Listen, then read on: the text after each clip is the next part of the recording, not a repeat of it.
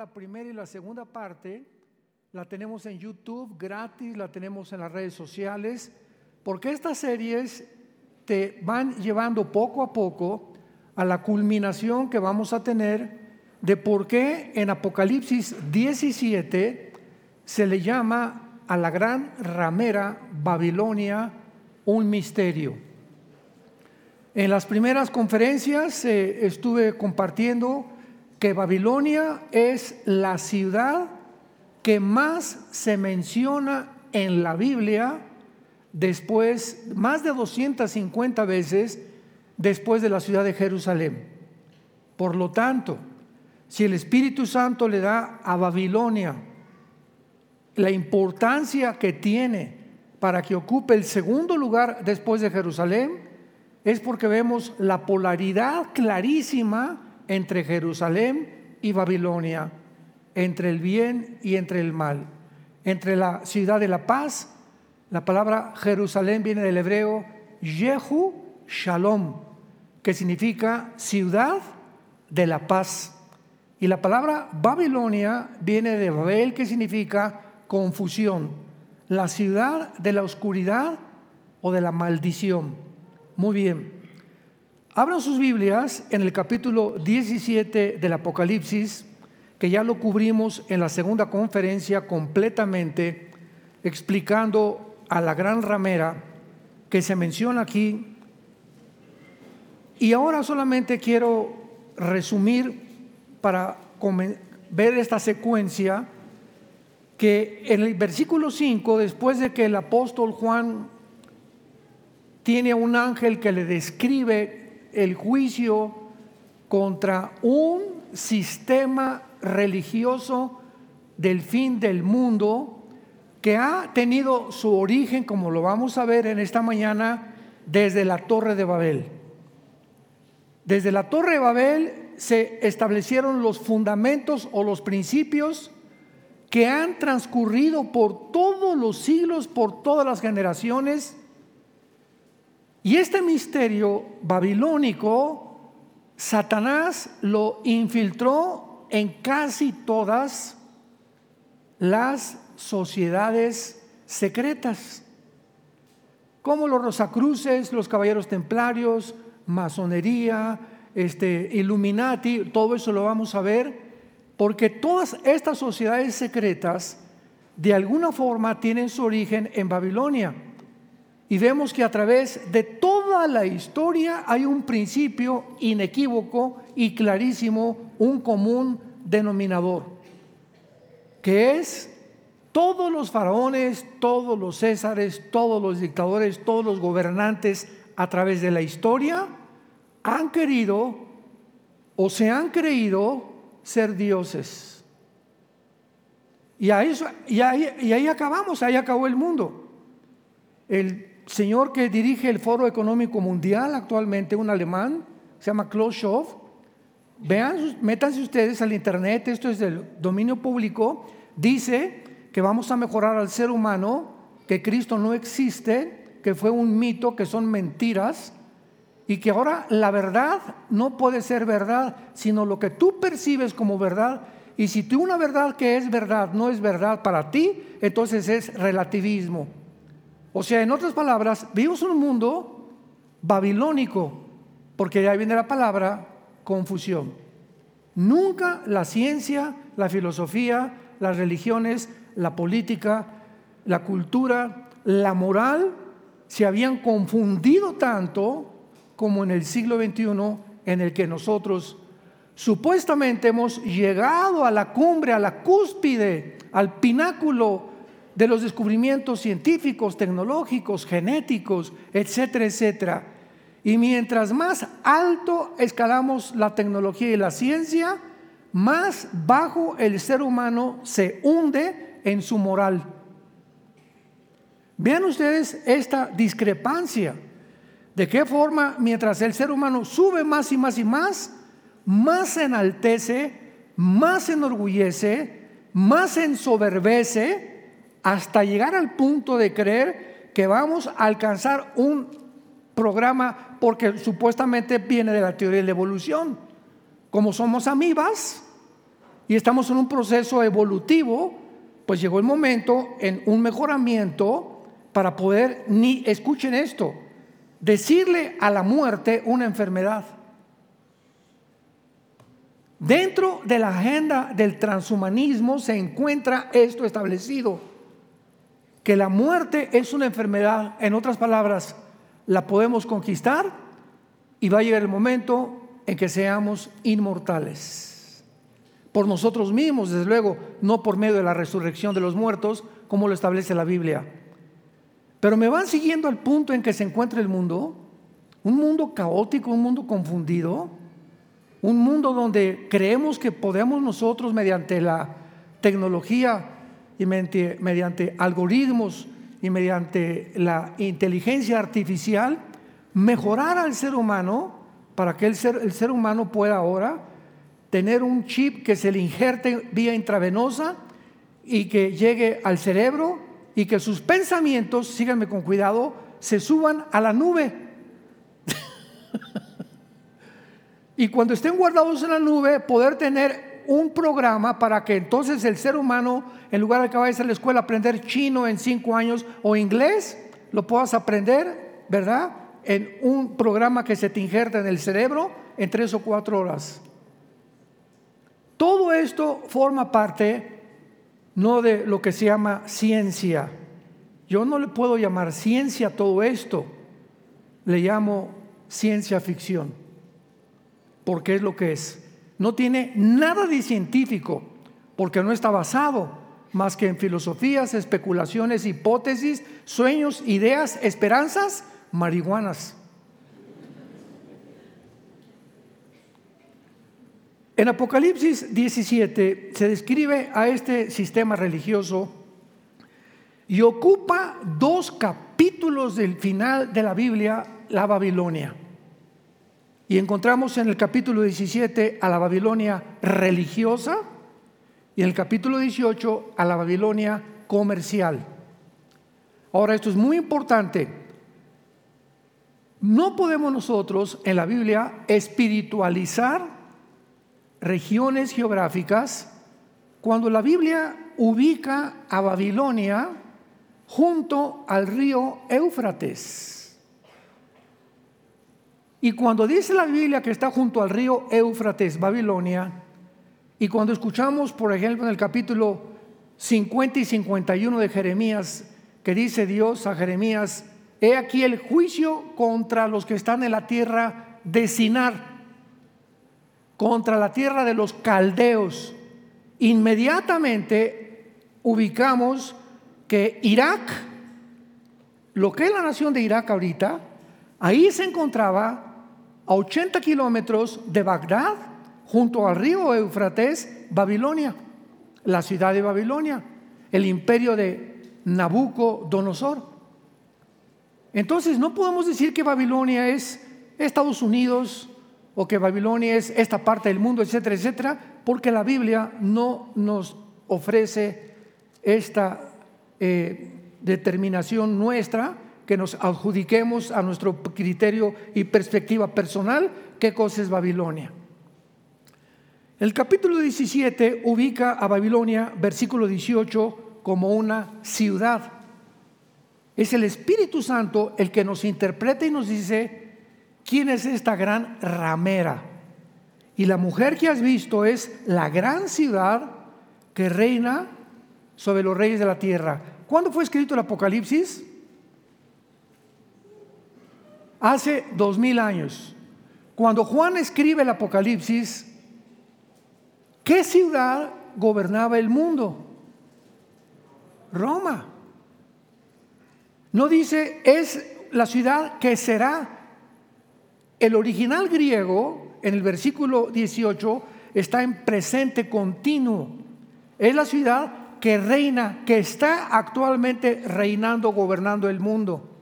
Entonces comenzamos a despejar incógnitas.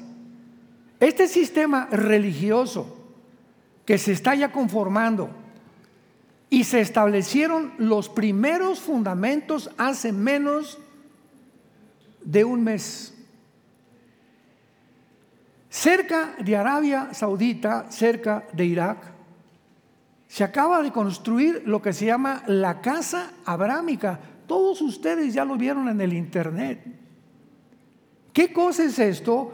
Escuchen, construyeron un edificio para la iglesia romana, otro edificio para la iglesia del Islam o los musulmanes y otro edificio para la iglesia de los judíos, del judaísmo. Las tres construcciones para juntar a las religiones, a estas tres religiones en una. Y orar unos por otros, que se oye muy bonito.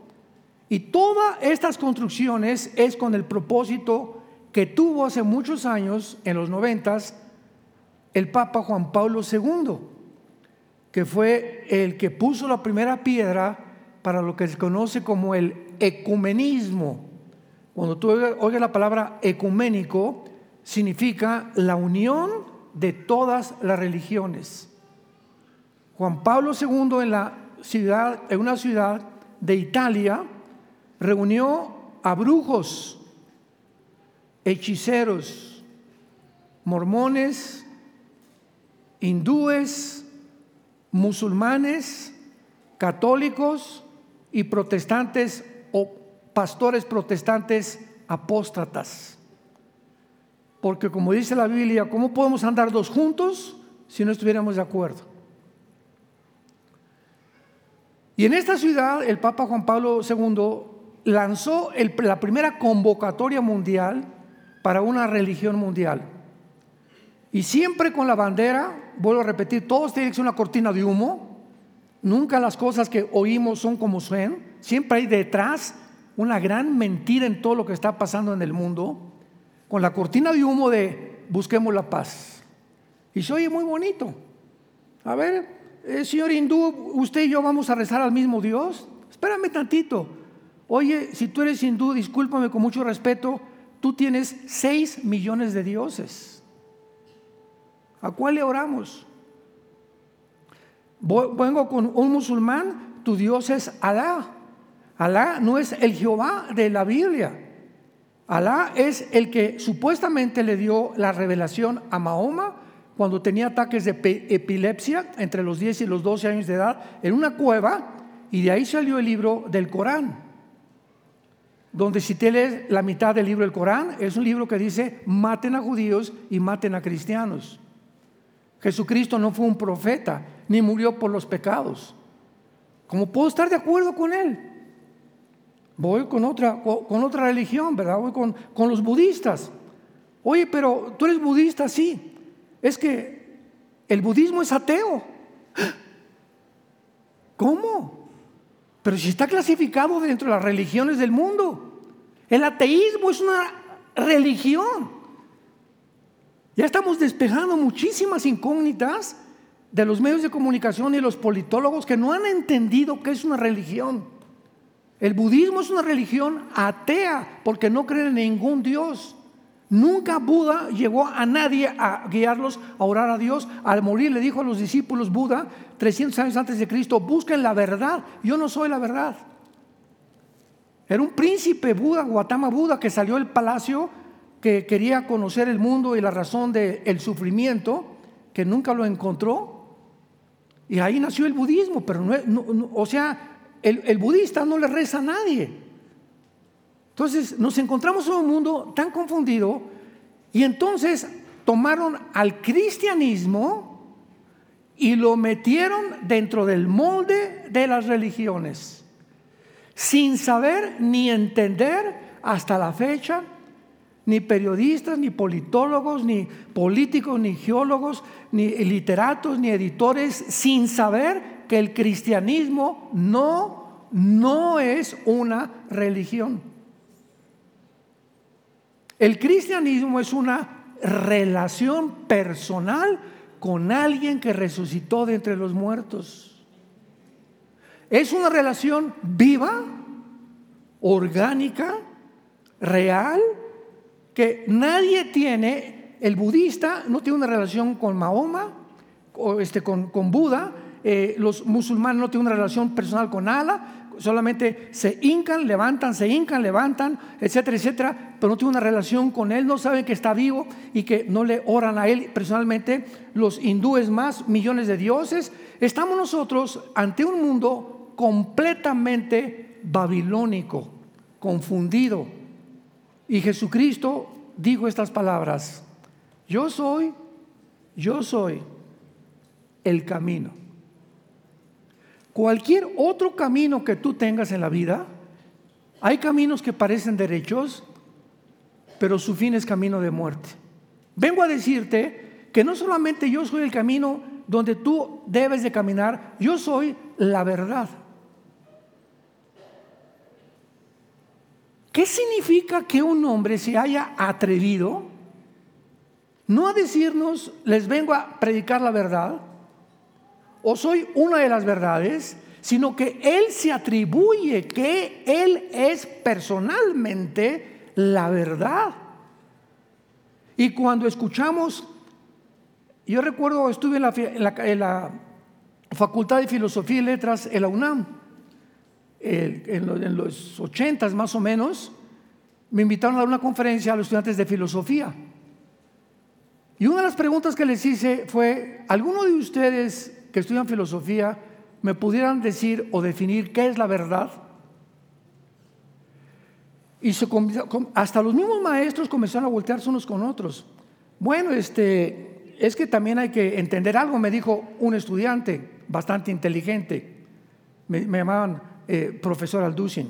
Mire, profesor, este, aunque no era profesor, ¿verdad? era pastor.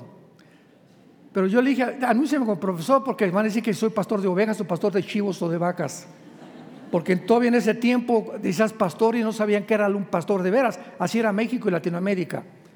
Entonces me dice, bueno, profesor, me dice, es que para usted una verdad puede ser de usted y yo tengo otra verdad. Para un homosexual su verdad es que él puede cambiar su sexo y tener relaciones con un hombre. Para usted no. Entonces, esa es una verdad de él, hay que respetarla porque usted tiene otra verdad.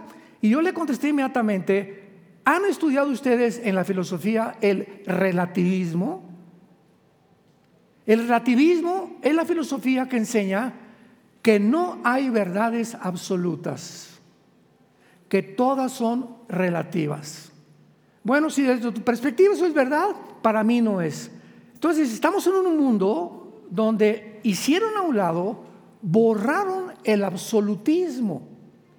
¿Y saben ustedes por qué la agenda global?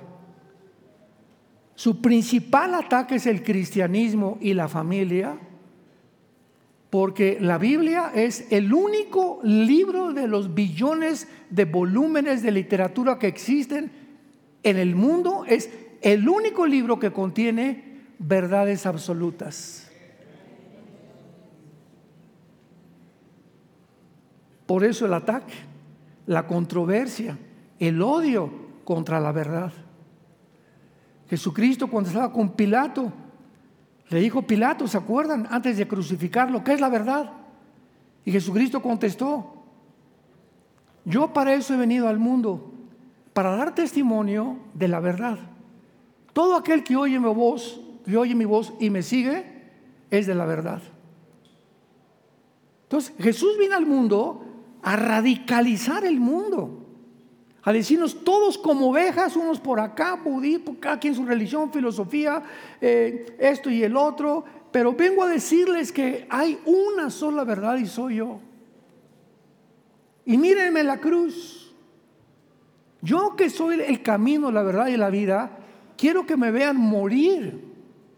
Y que dentro de la historia, la antropología, la paleontología, etcétera, etcétera, se dé testimonio que Jesucristo fue crucificado, fue enterrado y fue resucitado a los tres días para que supiera el género humano que Él es el único, el único personaje en la historia. No hay ningún otro líder religioso que la historia haya dado testimonio que volvió a vivir. Y si Cristo volvió a vivir, sus apóstoles que le siguieron cambiaron el mundo romano, el imperio romano no fue vencido por los bárbaros, ni por los hugonotes, ni por los escitas, fue vencido por el mensaje de los apóstoles que Jesucristo vive.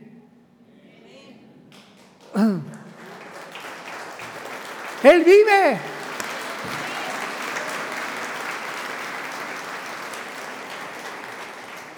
Si no hubiera sido por eso, si Cristo no se hubiera levantado de los muertos, ¿qué seguridad tendríamos algún ser humano? Siempre en los libros, fui al cielo y bajé, y vi a Adán, y vi a Caín, y vi a mi abuelita. Viste a puros demonios, fue lo que viste. Que te hicieron creer que tus parientes. se llama espiritismo. Pero ¿quién nos podría asegurar realmente y dejarnos un libro como las Sagradas Escrituras que nos den testimonio cómo es el cielo, cómo es Cristo, cómo es el Padre, qué es lo que existen los ángeles, que vivimos un mundo completamente confundido, irreal, que estamos a punto en un barco que se está hundiendo y la gente sigue en la ignorancia y muchos cristianos el domingo ni traen la Biblia a la iglesia. Ni siquiera traen la Biblia allá.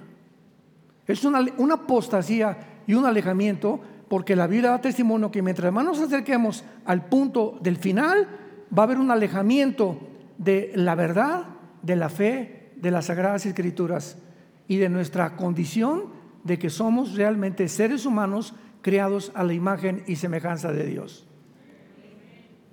Entonces, Apocalipsis 17, en resumidas cuentas, es una ciudad que tal vez se concentre en Roma, todas las religiones del mundo y lo más interesante de esto es que esta Babilonia religiosa, sin lugar a dudas, se nos da la certeza en el versículo 18 que es una ciudad que era Roma, la cual se va a convertir en el centro del ecumenismo mundial. Pero la Babilonia del capítulo 18, que no, nos da tiempo de ver eso, tal vez en otras conferencias, el capítulo 18 de Apocalipsis nos muestra que hay otra Babilonia que se va a convertir en el centro comercial del mundo o en el centro económico. Wall Street se va a cambiar a la nación de Irak. Y esta, esta Babilonia comercial sí es 100% literal, como lo dice eh, Jeremías 50, 51, Zacarías 5 del 5 al 11, como lo dice en cantidad de pasajes que vamos a cubrir. Pero vamos a comenzar en el libro de Génesis. Dichosos y felices, bienaventurados los que traen Biblia. Mi esposa y yo hemos ido últimamente en nuestros viajes en Estados Unidos a iglesias. ¿No saben qué cosa más preciosa? Es una iglesia que tiene casi el 70-80% de jóvenes y todos así, con su Biblia ahí, con sus libretas apuntando, coloreando sus Biblias, casi más del 50%, todos con la Biblia en las rodillas, que es a lo que vienes a la Biblia, a, la iglesia. Es como ir a la clase de inglés y un maestro te ve, ¿y tu libro inglés? No, chepo. ¿A qué veniste? Me está la puerta, por favor, ve y compra un libro en inglés y no te acepto en mi clase. Pero como aquí no hay nada forzoso ni obligatorio, te tiene que nacer del corazón. Haz de la palabra tu espada personal, la fuente de tu sabiduría y de tu conocimiento. Y cuando vengas a la iglesia no hay como ver y checar y apuntar y subrayar, etcétera, etcétera. Y otro, otra, otros traen libretas o hojas y apuntan esta palabra, etcétera, etcétera. Y te, se conviertes en discípulos. Porque hay una gran diferencia entre ser cristiano y ser discípulo. La palabra discípulo, Juan 8, 31 eh, y 32, a los que creían en él Jesús les dijo, si ustedes permanecen, permanecen en esto, en mi palabra, serán mis discípulos y conocerán la verdad y la verdad los hará libres. Entonces hay cantidad de cristianos de nombre nada más. Y muchos hasta el calimán traen el domingo ahí. O están viendo en su DC telenovelas o TikTok, etcétera, etcétera.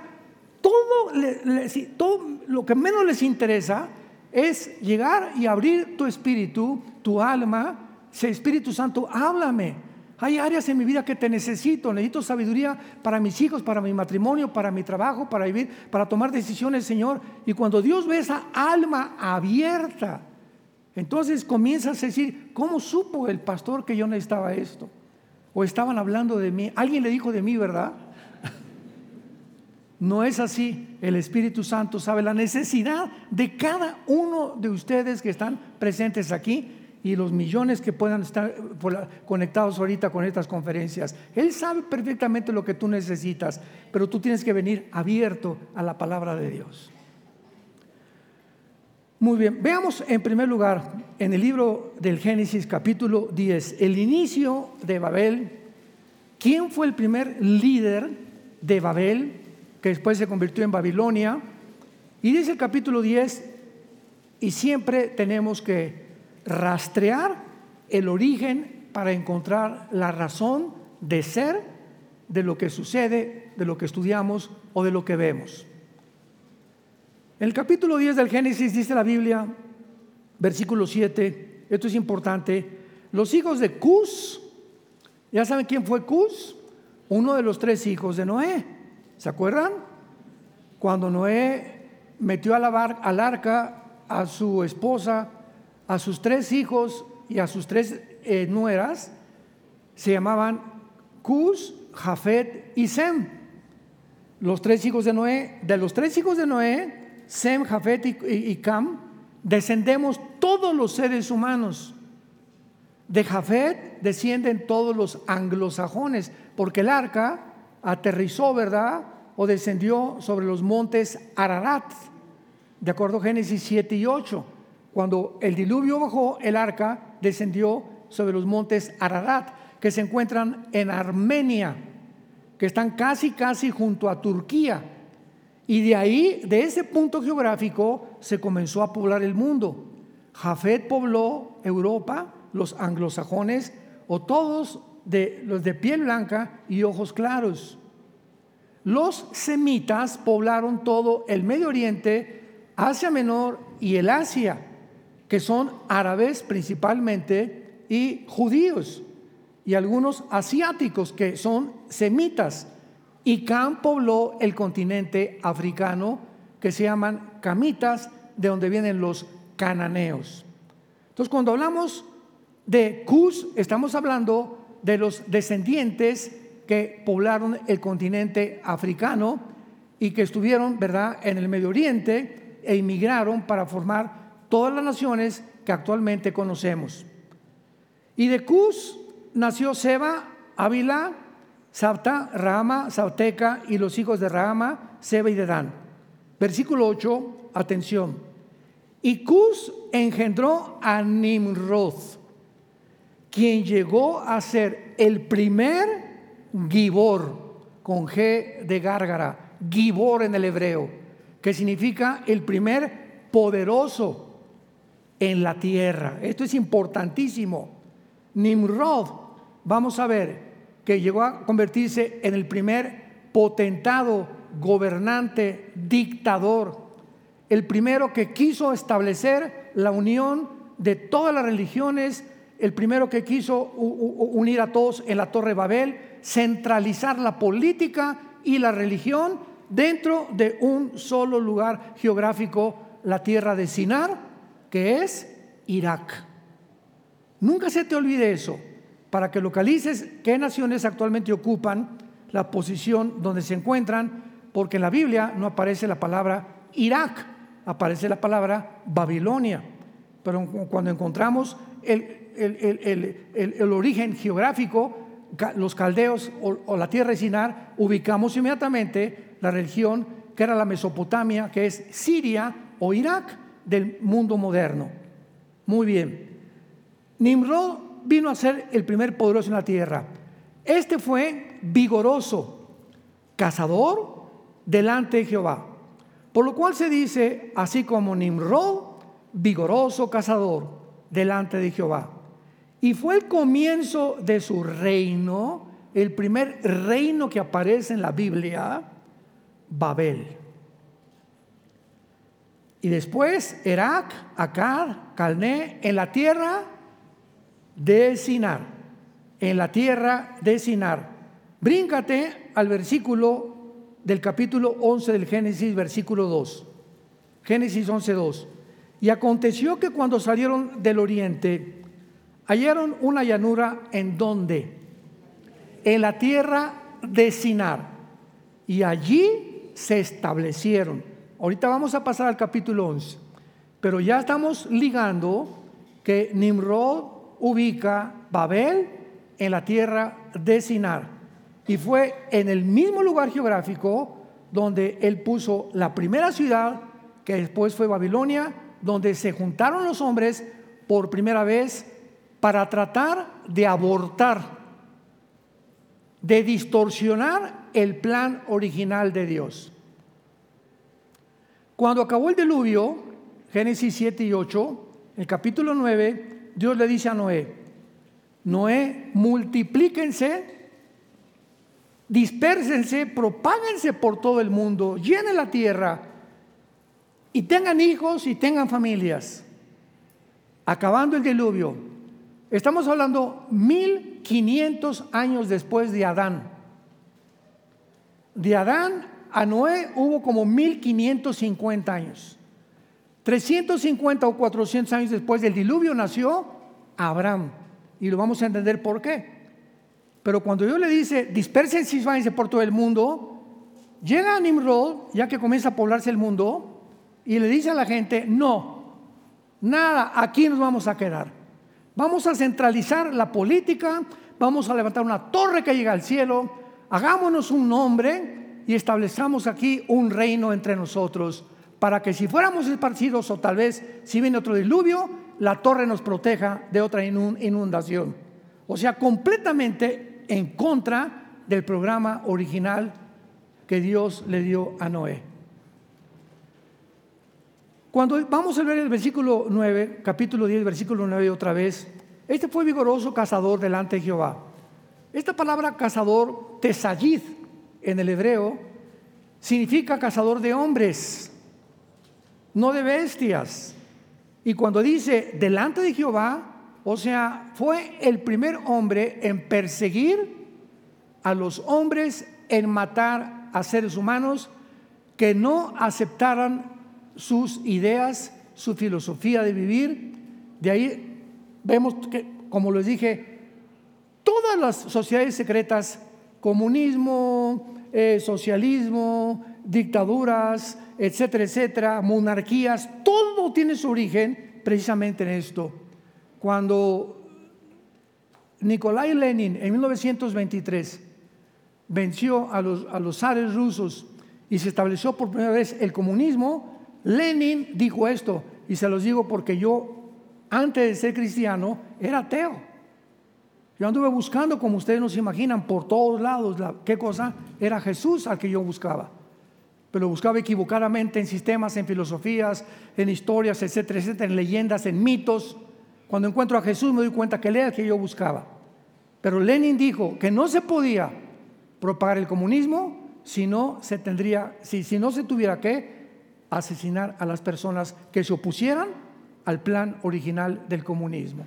Y desde entonces, todo el siglo XX nos da testimonio que todas las naciones comunistas, como Stalin, Rusia, ¿verdad? Etcétera, etcétera, y los fascistas, eh, Mussolini, Hitler, etcétera, etcétera, todos tenían que asesinar a toda la población que estuviera en contra de sus ideas. Esto es lo que se llama establecer una dictadura, un totalitarismo de los gobernantes. Ahora yo soy el rey de reyes, el papucho de papuchos. El que no esté de acuerdo conmigo, a la horca y al paredón. Este fue el primer hombre y esto nos da la idea de cómo el ADN humano se comenzó a forjar, los hombres comenzaron a transmitir en los genes que no eran cristianos, que fueron en contra de los planes de Dios, hasta el siglo XXI que nos encontramos. ¿Cuál es el plan ahorita? ¿Cuál es el plan de la agenda global?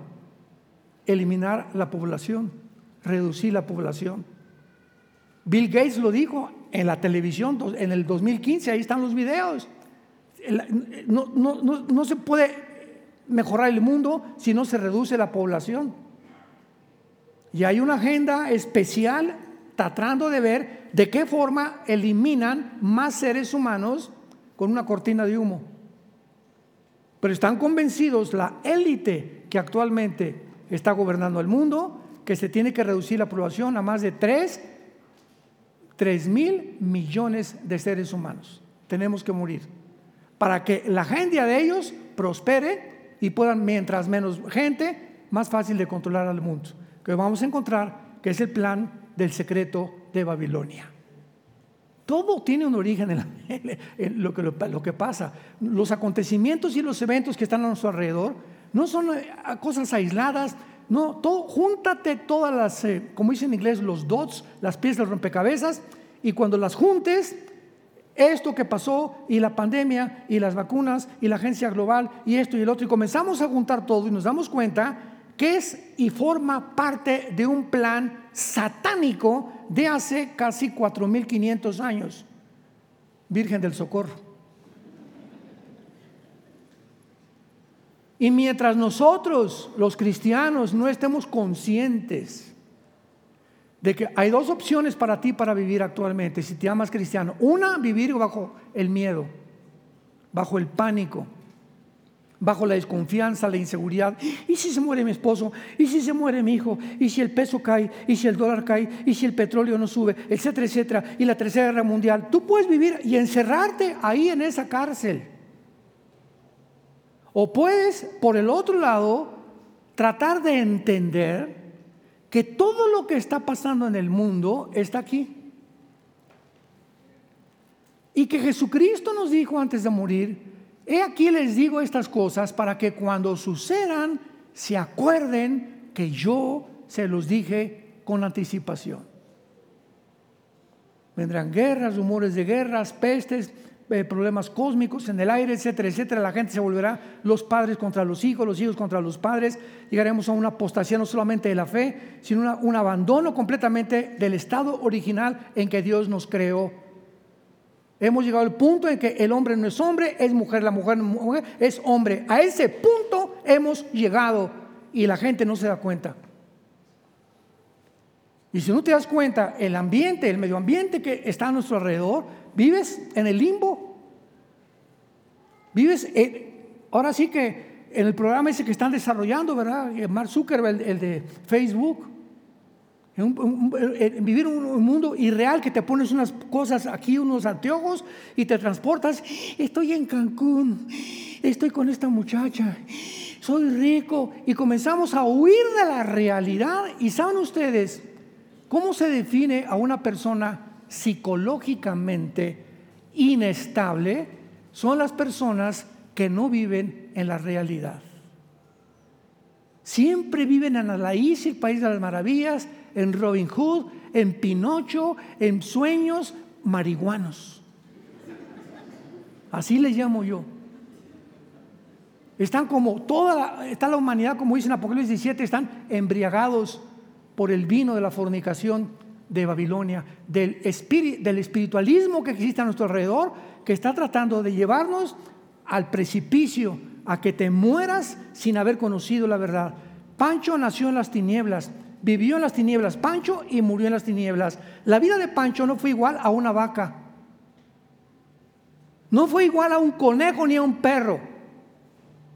Pancho trabajó, estudió y se levantaba, iba al trabajo, estudiaba, regresaba en la noche, roncaba como camello, se levantaba en la mañana y toda su vida fue esa rutina, trabajar, comer, dormir. ¿Para, ¿para qué? Pues para hacer dinero, para comprar una casita, para tener más dinero. Y cuando Pancho encontró mucho más dinero, descubrió que eso no era lo que buscaba. Ahí encontró que no está la felicidad, ni tampoco la razón de ser en tener demasiado dinero. Y eso es lo que la gente está soñando. ¿Qué carrera sueñas? Una que deje dinero. No, si yo tuviera un Cadillac, si yo tuviera esto, si tuviera una esa casa, si tuviera por aquí por allá. No, los ricos son estos, los pobres dicen, si nosotros quisiéramos, ustedes son los que nos han hecho vivir como vivimos. Tenemos que darle un golpe de Estado, quitar ese presidente, quitar ese gobierno para que el proletariado quite la burguesía y la burguesía comience a, hacerse cumbía y, el, el gobierno del proletariado que fue el sueño marihuano de Carlos Marx. Yo lo veo tan claro ahora, pobre hombre, ¿verdad? Creía que la lucha social entre dos clases era el resultado del problema humano. Soy Sigmund Freud. El médico vienes y psicólogo. ¿Qué dijo eh, Freud? No, el problema del ser humano está en la infancia, en la sexualidad infantil. Y comenzó eh, a tratar de hipnotizar a sus pacientes neurasténicos para traerlos de la conciencia a la inconsciencia, al subconsciente y hipnotizados tratar de ayudar en su subconsciente, mejorarlos y al regresar a su consciente pudieran mejorar. ¿De cuál fumó Freud? El padre, el padre de la psicología, Virgen de la Macarena. Y ahora, si quieres un libro de psicología, está en la Biblia. ¿Quién es el que mejor los conoce? Sino Dios. Entonces, decir que el problema humano está en la psique, en la mente, te equivocaste, Sigmund Freud. El problema humano es más profundo que la mente, está en el espíritu. El problema del ser humano es espiritual, no es psíquico. Porque tú como psicólogo le puedes decir a una persona, mira, Panchita, tú eres así porque te violaron de niña, porque te, te, tu papá fue esto y estás traumada, te creíste en un orfanatorio y por eso eres una delincuente o por eso caíste en las drogas o por eso eres un asesino a los 18 o 20 años de edad.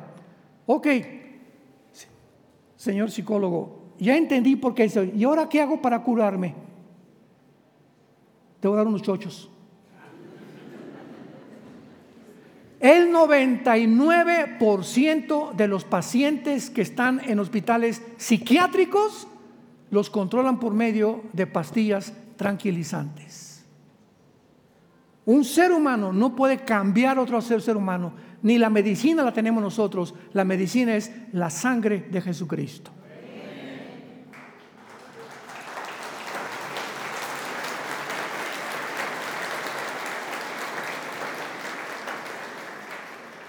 Nimrod pues fue el que abiertamente desafió a Dios. Fue el primer ser humano, poderoso, valiente.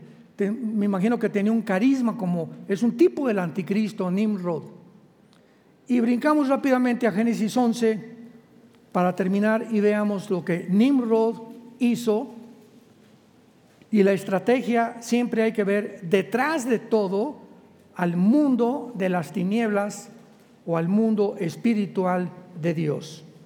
Porque no hay nada que suceda en el mundo sin que poderes cósmicos invisibles estén manejando los eventos que suceden en el mundo. Tenía entonces la tierra una sola lengua y unas mismas palabras. Y aconteció que cuando salieron de oriente, hallaron una llanura en la tierra de Sinar. Ponle ahí Irak para que siempre sepas dónde geográficamente nos encontramos. Y se establecieron allí. Y se dijeron unos a otros, vamos, hagamos ladrillo y cosámoslo con fuego. Y les sirvió ladrillo en lugar de piedra y el asfalto en lugar de mezcla. Y dijeron, vamos, edifiquémonos una ciudad y una torre, cuya cúspide llegue al cielo y hagámonos un nombre por si fuéramos esparcidos sobre la faz de la tierra. Vemos inmediatamente la primera intención que había en este grupo de personas dirigidas por Nimrod, que todas estas ideas eran por si acaso seguimos los mandamientos del Dios que salvó a Noé y a su familia. No, no, no, no. No queremos, queremos centralizarnos ahora en un solo lugar. Es exactamente la misma idea de la actual agenda global o el globalismo que estamos viviendo. ¿Por qué ahora, detrás del Foro Económico Mundial y de la agenda global, existe la idea de un solo gobierno y una sola religión. ¿Por qué la Biblia? Qué interesante es esto. ¿Por qué la Biblia, en las últimas páginas de la Biblia, se profetizó hace dos mil años que vendría un hombre llamado el anticristo para establecer un solo gobierno y una sola religión. Hace dos mil años. Simplemente que no se podía que en el siglo pasado surgiera el anticristo, ni en el siglo XIX, ni en el siglo XVIII, porque no existía la tecnología que existe ahora.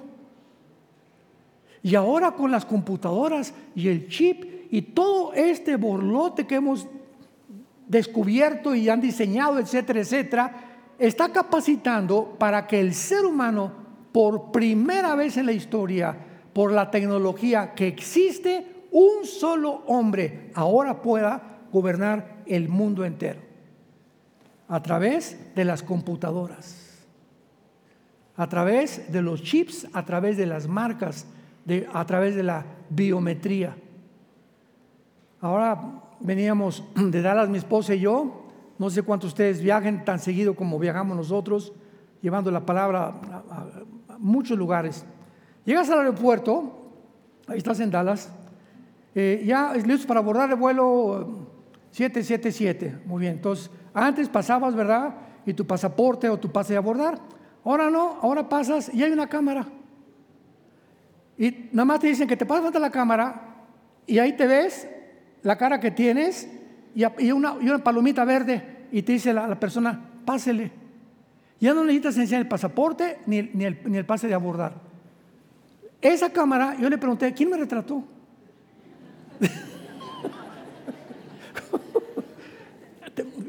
Vean, la tecnología un día ha llegado. ¿Quién me retrató?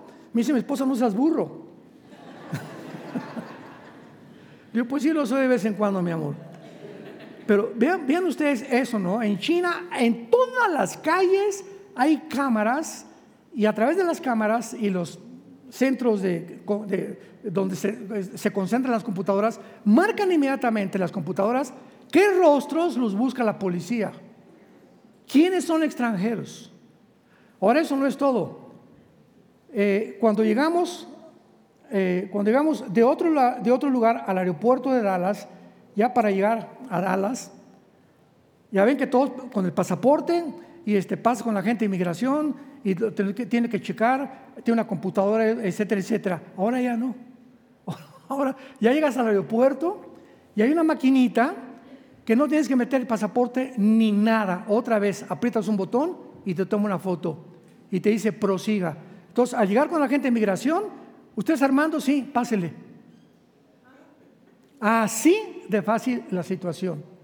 La forma como ha evolucionado la tecnología. Es imposible ya falsificar pasaportes. Ahora es tu rostro el que determina claramente quién eres en el mundo entero. A ese punto hemos llegado los seres humanos. Y esta tecnología es la que ha hecho propicia el, propicio el surgimiento del futuro dictador mundial que se llama el anticristo. Y lo dice claramente para terminar las aspiraciones de estos hombres en la torre de Babel. Edifiquémonos una ciudad, o sea, levantemos un mundo mucho mejor, sin Dios, con la tecnología y la genética. Vamos a tratar de mezclar perros con seres humanos y seres humanos por aquí por allá. Ahora hay una técnica que se llama el CRISP, C-H R-I-S-P. CRISP en la genética es lo último que hay. ¿Qué es el CRISP? Que una persona, por ejemplo, que tiene fibrosis cística, que es una enfermedad que este, es como almacenando agua en los pulmones y se mueren porque los pulmones les, estallan, es un gen, un, nada más un gen el que produce la fibrosis cística. Pues ahora con la nueva tecnología del CRISP, así le llaman en la, o dentro del genoma, cortan el gen, ¿verdad? Y, y, si le falta ese gen, agarran otro gen de otra persona, sacan uno y le, le incrustan ese gen para poder mejorar a esa persona que no se muera de fibrosis quística. Y hasta este momento nos parece todo, caray, si así fuera, qué, qué, maravilla, ¿verdad? ¿Cómo ha progresado la ciencia? Esa es la cortina de humo. Pero detrás de esto están tratando de alterar nosotros nuestros genes. Y han llegado al punto que ya pueden sacarte un gen, introducirte otros, cortarlos como si fuera algo que estás fabricando y están comenzando a fabricar super bebés. a través de la técnica del CRISP. Este es el mundo que llegamos. Edifiquémonos, hagámonos y la tecnología ha llevado al ser humano a creer que son dioses. Y finalmente dice, hagámonos un nombre.